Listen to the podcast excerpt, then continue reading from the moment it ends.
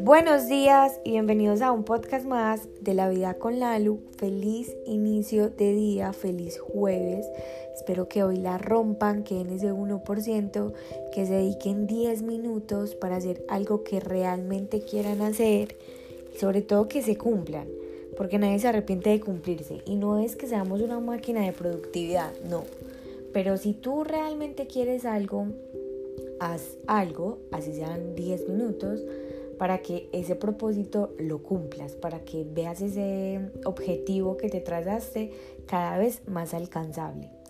Bueno, vamos a hablar de cómo muchas veces, eh, digamos, las personas demoran un poco para reconocer nuestros logros y piensan que como que las cosas llegan por obra y gracia del Espíritu Santo. Les voy a contar una experiencia que a mí me pasó y fue hace bastante tiempo. Yo jugaba baloncesto y me acuerdo que una vez estaba en un torneo en un pueblo de acá de Antioquia que se llama Amalfi. Yo ya, yo ya entrenaba pesas, eh, yo llevaba por ahí un año y medio entrenando pesas y llega un amigo y me dice lo siguiente, lo siguiente. Me, a mí me decían Lucy. Entonces me dijo, Lucy, ¿cómo estás de piernona? Te crecieron las piernas de la noche a la mañana. Y yo, ok, ok. Acabamos de hacer una pausa porque no fue en la noche a la mañana. Yo le dije, de la noche a la mañana, perdón, yo llevo entrenando como un año y medio, eh, llevo haciendo pesas, pues ese fue mi discurso de ese momento. Pero yo solamente ahí llegué a una conclusión. Las personas para reconocerte un logro eh, se pueden tardar un año.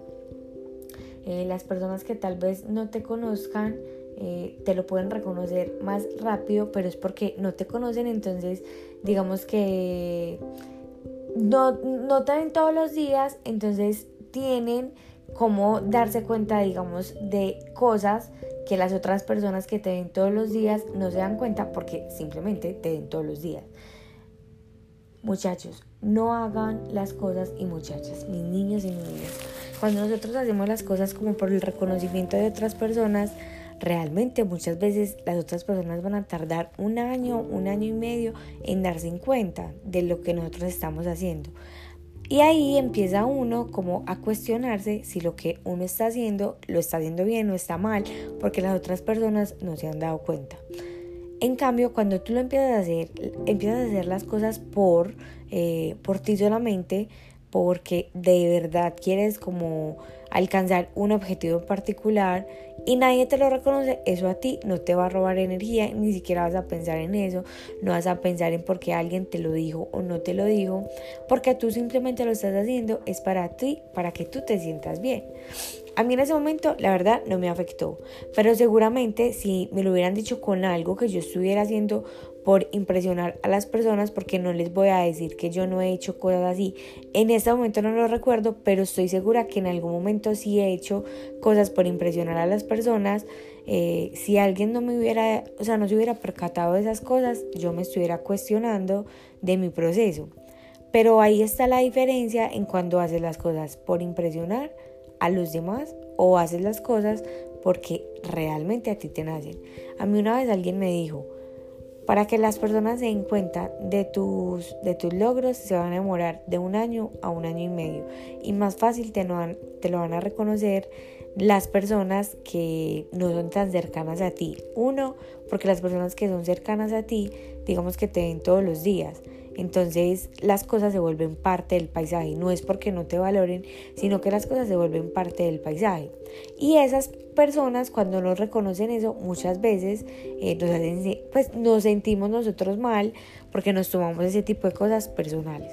Así que mi pregunta hoy es, ¿realmente estás haciendo cosas para impresionar a los demás o estás haciendo las cosas que te generan a ti paz, libertad, expansión, amor, lo que sea? Si la respuesta es que estás haciendo las cosas por impresionar a los demás, déjame decirte que tal vez es hora de replantear eh, tus objetivos porque todos tenemos vidas mucho más importantes para estar fijándonos de si las otras personas logran o no logran cosas. Y si tú eres de las personas que se percata de los objetivos, de los logros que han logrado las otras personas, te felicito porque no quiere decir que tú tengas una vida desocupada, no.